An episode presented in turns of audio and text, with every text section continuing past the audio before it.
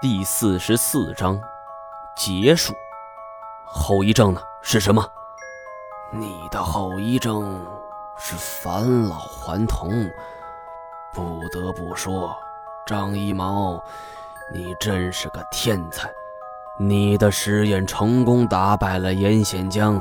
你服下了自己的药物后，虽然还是会死去活来的，但是。每一次间隔的时间会越来越长，而按照你自己的实验效果来看，这一次会是二十年，死去也是会活过来的。听了文衍生这轻描淡写的话，我是险些当场晕厥呀！如果他所说的都是真的，那么我距离上次复活已经有二十年了。难道说，我距离死亡已经越来越近了？文衍生并没注意到我情绪变化，爽儿对太前道：“哼，你呢？没别的，只不过跟他一样失忆而已。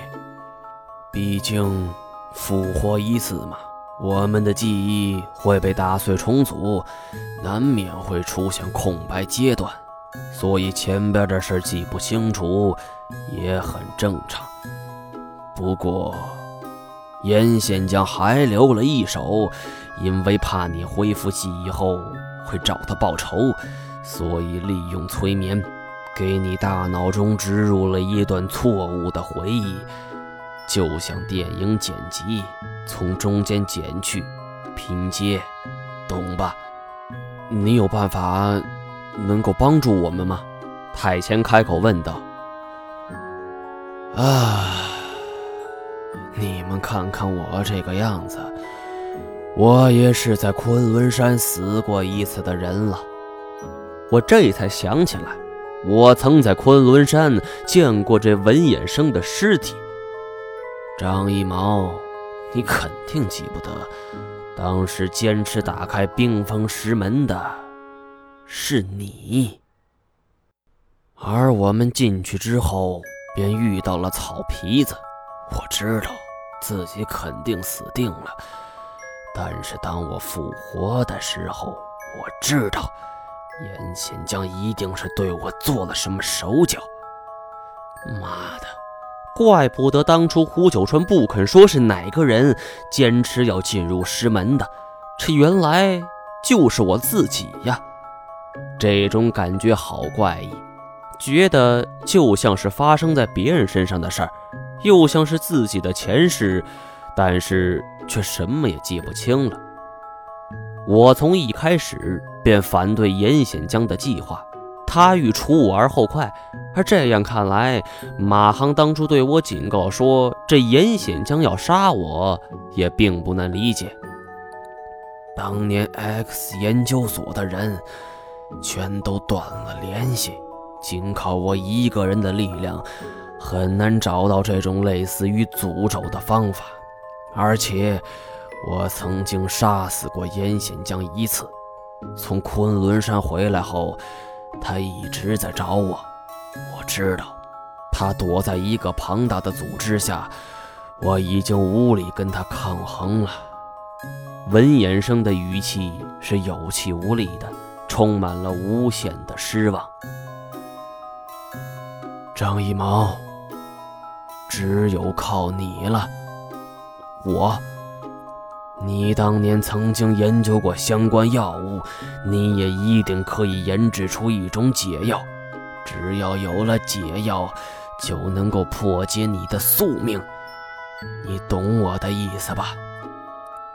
我不敢确定文衍生所说的一切是否是真实的，不过他既然能够解开我的谜团，那这本身就让我相信了七八分。可是这二十多年过去，如今的我只是一个普通人，我现在的身份跟过去的科研事业是完全不搭边儿，这更何况我还是个理科渣，如此资质。我怎么可能办到呢？看来这唯一的办法就是找机会联系到二十年前那研究所的人。可是除了一个落魄的文衍生与疯掉的萧九天之外，我根本不知道其余人的下落。这我该怎么办呢？一时间，竟然是感到了前所未有的迷茫。你知道怎么联系别人吗？文衍生摇了摇头。那八百媳妇儿，呃，察合台汗国、海底石塔和内蒙的金国古墓，这四处地方跟这有什么联系吗？咦，有这么多吗？我只知道这察合台汗国的皇陵，只不过我们并没进去。我叹了口气儿，想了片刻后，问出了最后一个问题：南蒙秘闻，你们都懂？哼，那只是严显江的伎俩。他说这样的话，方便私下沟通。但是说句实话，是不是传说中的南蒙秘文，我们也不清楚。只是那时候所有人是各有各的目的，学了这门最没用的语言。离开饭馆的时候，文衍生用一副哀求的口吻对我说。有了办法，一定要告诉我，这种死去活来的滋味太难受了。看他离去的背影，我并不知道该说些什么。后来听其他人说，这个老头来这儿已经有三五年了，听说是孤身一人，整天也就是捡破烂，过得很是清苦。听完这一切，我并不知该如何评价。说他可恨吧，为了金钱不择手段杀害同僚；说他可怜，在不知情的情况下被严显江所害，身边亲人是全部离世，他却还在顽强的活着。这或许才是最大的悲哀吧。这一次能够见到文衍生，本身就解开了困扰我许久的谜团。他是第一个将这二十年前真相告知我的人，而且又是亲身的研究所工作人员。那这下一步该怎么办呢？太前对这种事儿一向不发表看法，也不知他是没主意还是不想说话。而我则还面临另外一个难题：得知太前的真实身份后，我不知道该怎么喊他。是喊他太前，还是叫太克剑呢？最后，我终于决定先返回景洪，就算在那儿看不到金锁，能看到萧九天，那心里也能踏实点当我说出这个看法后，太前点头表示同意。临行前，我们还特意去回谢了一下张九指，不过这位人称九爷的人物并不在。我们只好撂下几句话，就直接离开了。归心似箭。当飞机平稳的降落在昆明机场的时候，我的心跳得更厉害了。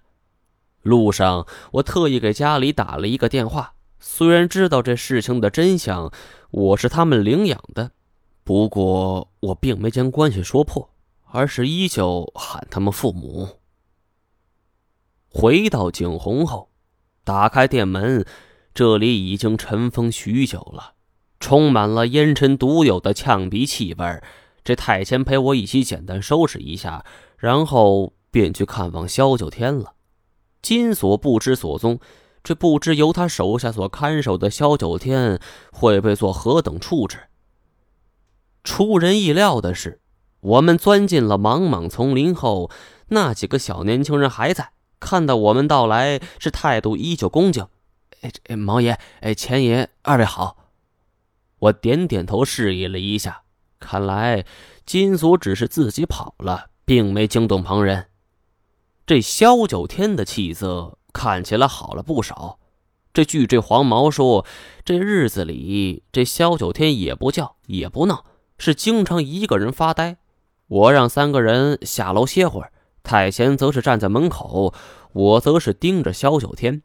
萧九天是一脸呆滞，有的时候我真的怀疑他是不是就是这太前或者喊太克剑的亲爹呢？这不过一想，太贤确实很可怜呢，这自己是自己的爹，这种心酸的感觉，想必常人很难理解。我看着萧九天，萧九天望向地面，太谦也不说话。这一时间，屋子里是寂静无声。这种局面一直持续了十多分钟，最后我终于忍不住了。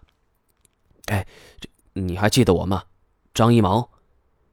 萧九天听到我说话，便抬起眼皮来看我，这总算有了一点反应。不过，他的瞳孔呈灰白色，早已失去了视力，这只能表明他听到我的声音了。我尝试慢慢跟他沟通。二十年前，X 研究所还记得吗？我是边说边拿出一些照片。再想想，呃，自己真是多此一举呀。反正他也看不见。就在这时，这萧九天。是突然嘴唇翕动，啊，看得出来他是想要说什么，但是已经丧失了基本的语言能力。我并不知他在这石塔中困了多久，但是绝对不是三五年这么简单。这丧失了基本的语言能力，那这种情况最起码也得是十年，甚至是二十年。看来跟这萧九天是沟通无望了。我和太前稍作停留，便给三个人都发了一点钱，然后便返回景洪。回到店里的时候，就发现这老赖正在店门口焦急的等呢。见我回来，这老赖是快步走来。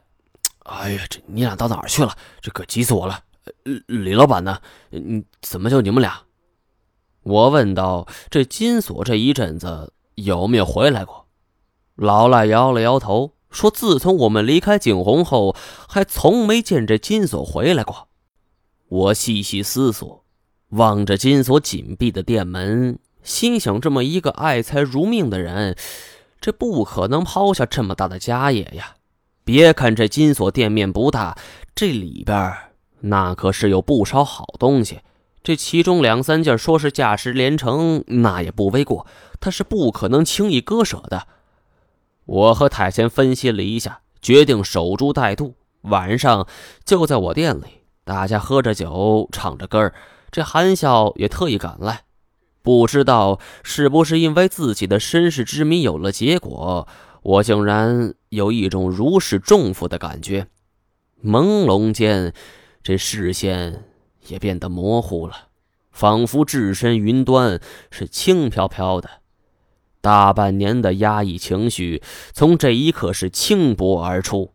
后来听韩笑说，那一晚我哭了，我哭了，我自己也记不得呀。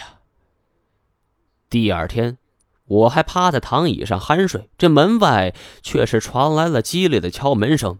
我不得不强打精神，带着一身酒气去开门。这不料门一打开，这进门的却是萨人。要不是他今天主动找我，这我还差点忘了还有这个小姑娘。我想不出来是什么原因让他不远万里从这内蒙跑到景洪来。一进门，他闻到我身上酒气儿，再看看这屋内歪七倒八的人，是轻笑了一下，说：“我这酒量还挺好。”我是打了个嗝儿，顿觉是残酒上涌，很烧心呐。一句话没说，先给自己倒了一大杯的水，是咕咚咕咚喝了大半杯，然后才道：“你怎么来了？先坐。”这屋内韩笑和老赖是四仰八叉，太前也睡着，我只能搬来一个小马扎坐着，让出躺椅给这仨人。仨人是上上下下打量着我，这水汪汪的大眼睛十分灵动。他说。